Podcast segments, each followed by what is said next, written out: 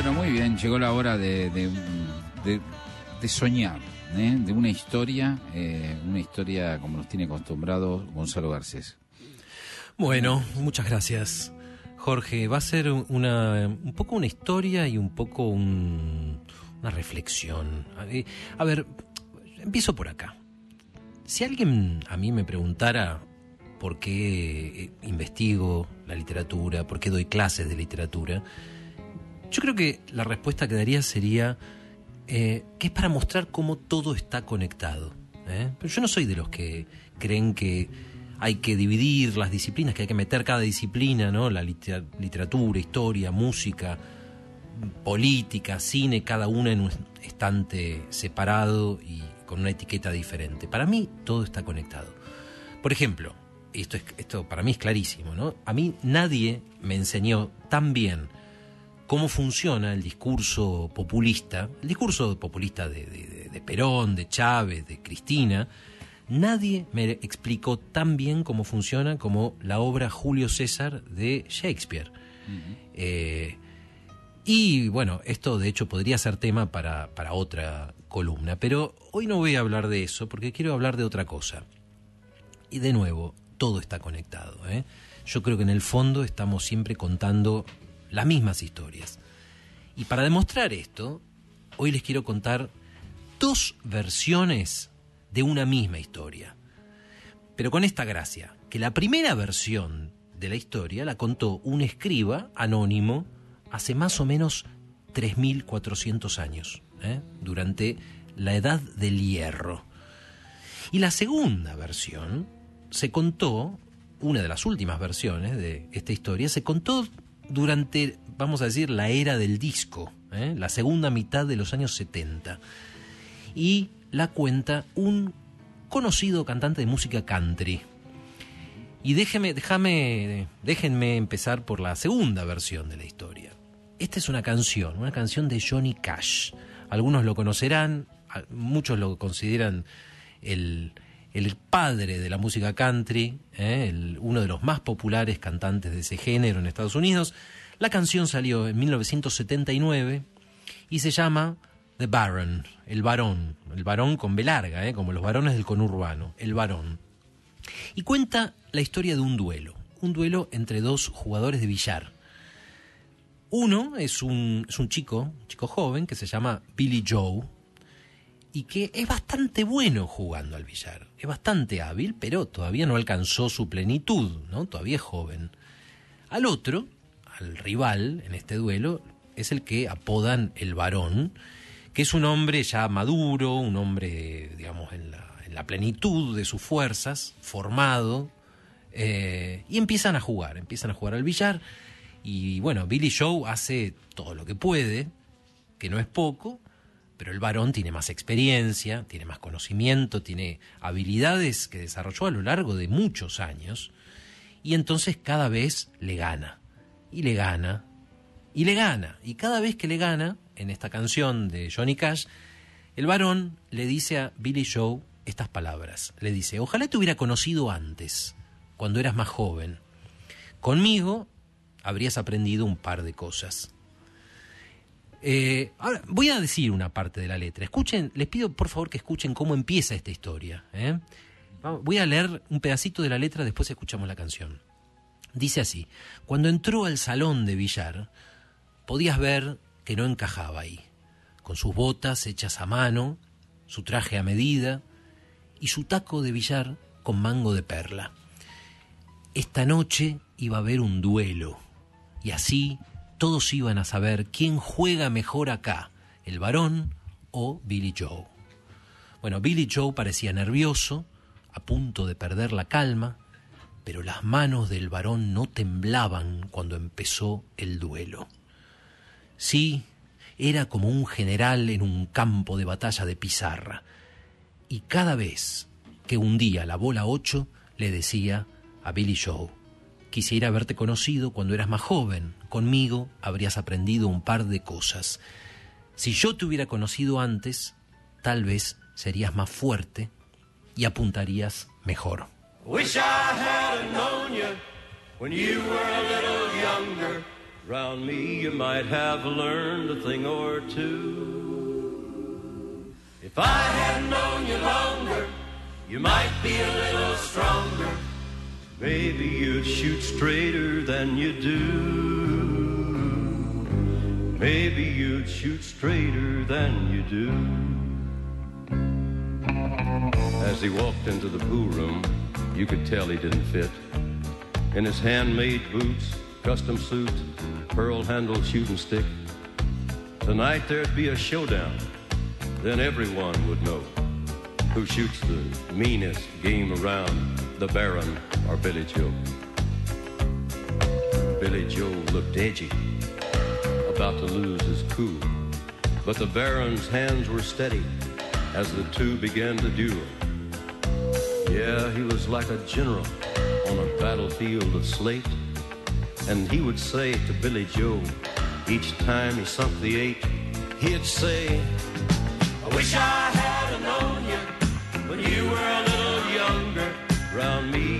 have learned a thing or two. If I had you might be a little stronger. Maybe you'd shoot straighter than you do. Maybe you'd shoot straighter than you do. Bueno, gran contador de historia, Johnny Cash. ¿eh? Ustedes pueden escuchar cómo él hace casi un recitado, solamente canta realmente en el estribillo y cuenta esta historia. ¿Y qué tenemos? ¿Qué tenemos en esta historia? Tenemos básicamente a dos personajes muy reconocibles, ¿eh? casi dos arquetipos.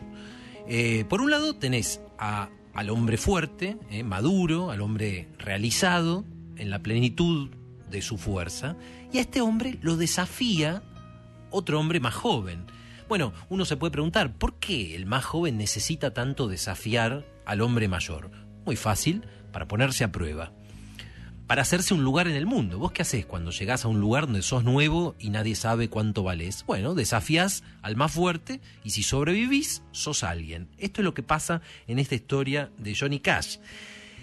Y claro, lo normal de alguna manera, lo natural es que el más joven gane, ¿sí? Porque, bueno, es la generación nueva que desplaza a la generación anterior. Todos sentimos que ese, bueno, es el orden natural, es el recambio generacional y cuando pasa esto, de alguna manera no hay historia, no hay tragedia, no hay drama, porque, bueno, es simplemente la naturaleza actuando. Ahora, ¿qué pasa cuando ese orden natural se rompe? ¿Qué pasa cuando el mayor es el más fuerte y aplasta al que es más joven? ¿Qué pasa entonces en esta canción de Johnny Cash? Pasa que el padre es más fuerte. El padre tiene mejor puntería y el padre le gana todos los juegos al hijo. ¿Y por qué estoy diciendo el padre y el hijo? Bueno, porque en un momento de este relato, Billy Joe, que va perdiendo, decide jugarse el todo por el todo y decide apostar el anillo de su madre, ¿eh? que lleva guardado, contra eh, todo lo que perdió antes y contra el taco de billar del otro. Esto es lo que dice la canción. Dice, Billy Joe iba perdiendo, pero no se había rendido, y desde el otro lado de la mesa lanzó el anillo de su madre. entonces Billy Joe le dice al varón que le apuesta ese anillo en un juego más contra su taco de billar. Pero pasa que el varón ve este anillo y queda consternado, queda helado, porque reconoce el anillo de la mujer a la que él abandonó muchos años antes, vamos a decir 20 años antes, sin saber que ella estaba embarazada y que esperaba un hijo de él. ¿eh? Este es el giro de la historia. Y así, bueno, descubrimos que Billy Joe es el hijo del varón. Obviamente ninguno de los dos sabe esto. Pero claro, el varón, cuando ve este anillo, no, no conecta, ¿no? No, no deduce que Billy Joe debe ser su hijo. No, no. Lo que el varón cree entender es que Billy Joe, este hombre más joven, que no sabe quién es, eh, estuvo con la que fue su mujer. Peor, tal vez todavía está con ella. Es decir, lo ve como un rival, un rival más joven. Y por eso empieza a jugar, pero con más furia que nunca, ¿no? Empieza directamente a matar a Billy Joe al billar. es casi como si quisiera matarlo en serio. ¿eh? Cada, cada golpe del taco, dice, es como un trueno, hasta que, bueno, ya le ganó todo y solo le queda, el último punto, le queda por meter la bola 8. Y ahora sí, ahora sí, amigos, tenemos todos los elementos de una tragedia. Tenemos a un padre que está por ganarle a su hijo, casi podríamos decir, ¿no? Simbólicamente, que está por asesinar a su hijo. ¿Y quién lo va a impedir? ¿Quién lo va a impedir? Bueno, hay alguien que lo impide. Hay alguien que lo impide. Escuchemos el final de la canción y cuento quién impide este asesinato. Now Billy Joe was busted, but he hadn't felt the sting. And from the far end of the table, he threw his mother's wedding ring. And he said, You won my money, but it ain't gonna do the trick. I'll bet this ring on one more game against your fancy stick. The Baron's eyes got foggy and he almost doubled over like he was hit below the belt. Twenty years ago, it was the ring his wife had worn, and he didn't know before he left that a son would soon be born. It sounded just like thunder when the Baron shot the brake, but it grew quickly quiet as he lined up the eight. Then a warm hand touched his shoulder, and it chilled him to the bone when he turned and saw the woman who had loved him for so long. The game was never finished. The eight ball never fell. The Baron calmly picked it up and put it on the shelf. Then he placed the ring in the hands that held him long ago. And he tossed that fancy shooting stick to his son Billy Joe. Bueno, esto es lo que pasa al final de la canción. Eh, entonces, dice eh, Johnny Cash, una mano tocó su hombro y lo heló hasta los huesos, cuando el varón se dio vuelta y vio a la mujer que tanto lo había amado. Y dice, aquel juego nunca terminó, la bola 8 no cayó nunca, el varón la tomó con calma y la puso en un estante. Entonces colocó el anillo en la mano que lo usó en otro tiempo y lanzó su taco elegante hacia su hijo Billy Joe. Bueno, yo cuando, después de escuchar varias veces esta canción, pensé, ¿de dónde me suena? Esperen, porque esta, esta historia a mí me suena de algún lado. ¿De dónde me suena? A ver, un hombre mayor está por sacrificar a su hijo y una mano, una mano femenina, se apoya en su hombro y lo frena. Frena ¿no? el golpe definitivo. Una mano femenina viene a decirle, espera, espera, ¿eh? no hagas esto, no lo mates, no sacrifiques a tu hijo. ¿Dónde yo leí esto antes? Bueno, yo sé dónde lo leí. Yo sé dónde lo leí porque, insisto, todo está conectado y siempre estamos contando, en el fondo, las mismas historias. Porque la versión original de esta historia, la primera versión, está en el Antiguo Testamento, ¿eh? en el libro del Génesis. Y es una de las historias más antiguas, más conmovedoras, más perturbadoras incluso, que tenemos en nuestra cultura. Es una historia que empieza así. Dice, Dios quiso poner a prueba a Abraham y le dijo, toma a tu hijo, el único que tienes y al que tanto amas, a Isaac, y ofrécemelo en holocausto. Sí, sí, es la historia bíblica de Abraham y su hijo Isaac. ¿eh? Esta historia terrible donde Dios, para poner a prueba la fe de Abraham, le pide que sacrifique a su único hijo, Isaac, al que tanto ama, porque, bueno, si acepta el sacrificio definitivo por obediencia a Dios, bueno, Dios sabrá que realmente es fiel. Y en el último instante eh, envía a un ángel para que no lo sacrifique.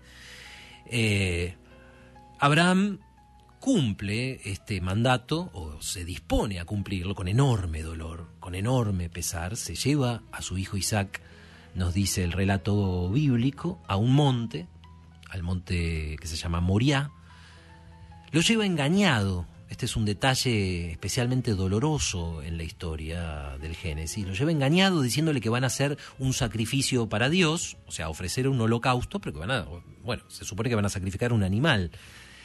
Pero cuando llegan a ese al lugar, a Moria, Abraham ata a Isaac y saca su cuchillo y se dispone a sacrificarlo. Y justo cuando está por hacer ese sacrificio definitivo, cuando está por sacrificar a su hijo, bueno, Dios envía a un ángel que apoya su mano en el hombro de Abraham, por lo menos así es como se lo representa en todos los cuadros clásicos. ¿eh?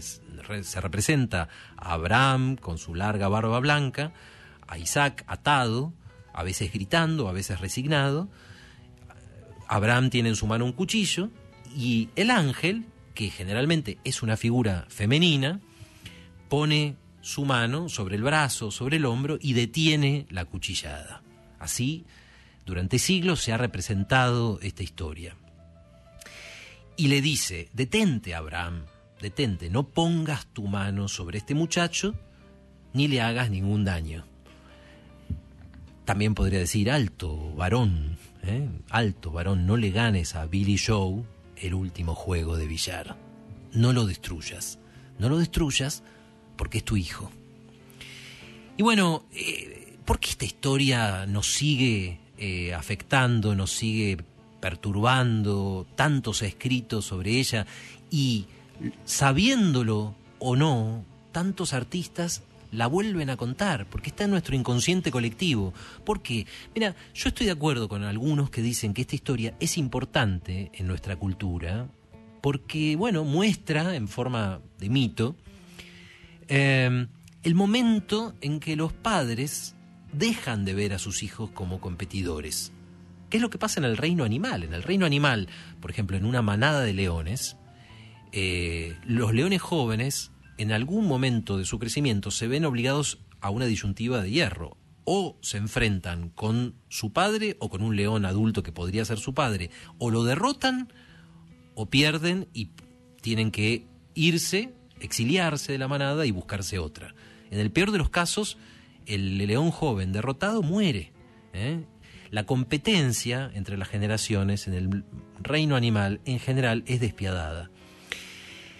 Pero entre los humanos, en algún momento de, nuestra, de nuestro desarrollo, ¿eh? empezó la cooperación entre las generaciones. Y esto es un momento fundamental, fundamental de la historia humana. ¿Y a quién, a quién le toca eh, el papel de mediador en esta historia? ¿Quién, ¿Quién es el que tiene la misión de parar la mano que empuña el cuchillo y hacer la paz entre el padre y el hijo? Eh? E iniciar la cooperación entre las generaciones? La madre, por supuesto. Y ahí empieza la civilización, ahí empieza, porque si las generaciones bueno, cooperan entre sí, empezamos a transmitir conocimiento, empezamos a transmitir eh, bienes, podemos empezar a construir sobre lo que construyeron los que vinieron antes, empezamos a acumular bienes y conocimiento, y bueno, la civilización es eso. Y por eso es tan destructivo cuando, por una razón o por otra, esa cooperación se rompe. Y por eso es tan importante ¿no? entre nosotros eh, la historia que acabo de contar que es el mito de Abraham y de Isaac.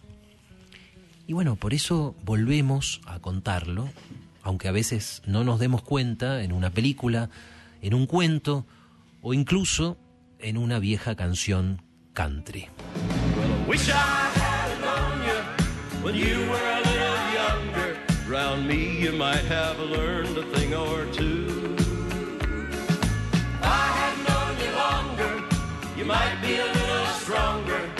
Maybe you'd shoot straighter than you do.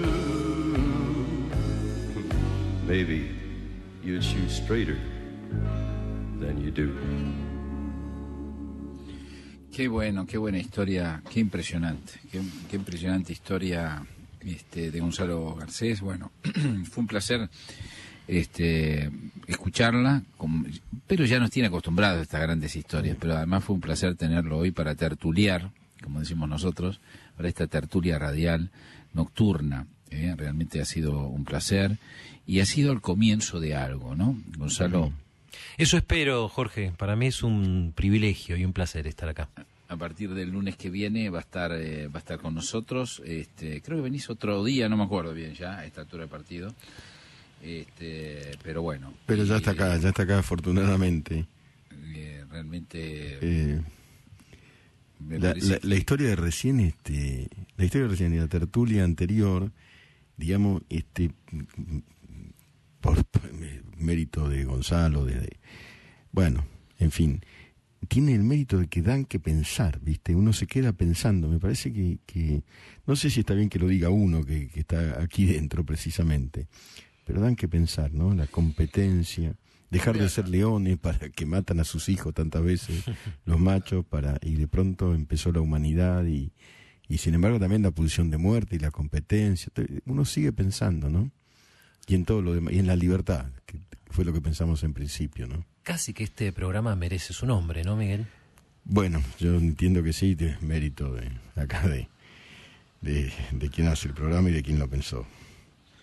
Bueno, no, no. eh, lo que quiero decir es, eh, quiero confesarle algo a los, a los, a los eh, oyentes. Yo creo que hoy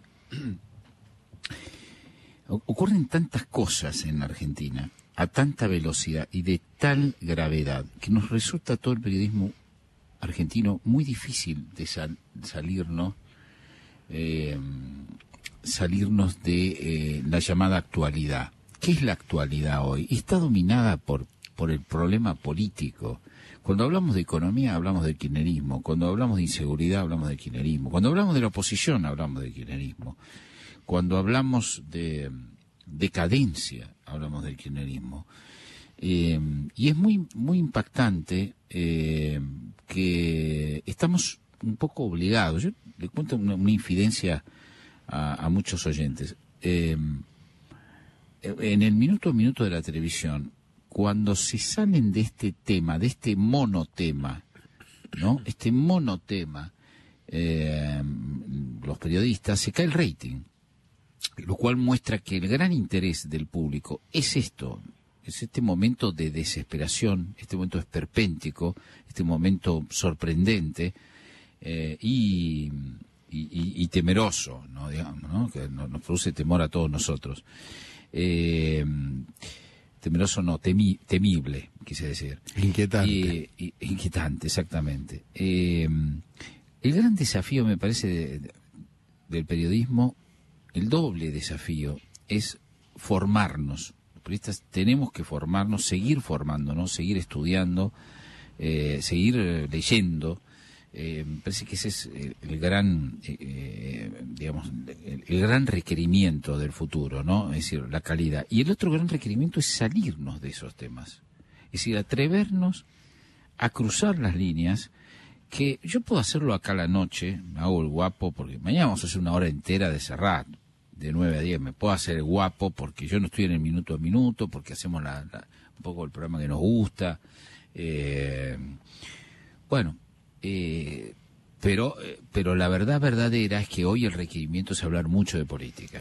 Lo que pasa es que eh, ahí, ¿no? Eh, eh, cito a Adrián Amado y su libro La metáfora del periodismo.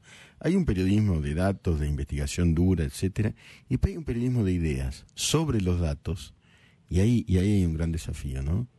Encontrar ideas. para lo cual hay que estar formado. Por eso, Claro. esta mesa, en esa, en esta mesa está Miguel desde siempre, en esta mesa está Marcelo Birmacher, que es un escritor, y ahora está Gonzalo Garcés, que es un escritor y es un intelectual. Eh, intentamos, no sé si lo logramos, pero intentamos aportarle idea eh, y no ideas convencionales, sino ideas. A veces lo logramos, yo, yo siento que a veces lo logramos y a veces no, por supuesto. A veces logramos irnos, a, a veces logramos hacer un buen papel eh, sobre la actualidad, entre comillas, y pensarla un poco más profundamente. A veces no, a veces no. Eh, a veces eh, podemos salirnos y lograr esos climas eh, de la radio, viste, de la gente que nos dice, bueno, che, ot- quiero otra cosa, ¿no? Eh, quiero algo más, quiero, quiero refrescarme. Bueno, lo, lo seguiremos intentando. Pero eh, solamente creo que en este programa se puede intentar con gente muy inteligente. Gonzalo Garcés es uno de ellos y por eso lo hemos invitado a, a participar de este programa. Estoy muy contento con eso, Gonzalo. ¿eh? Bienvenido, bienvenido a casa. Bueno, muchísimas gracias.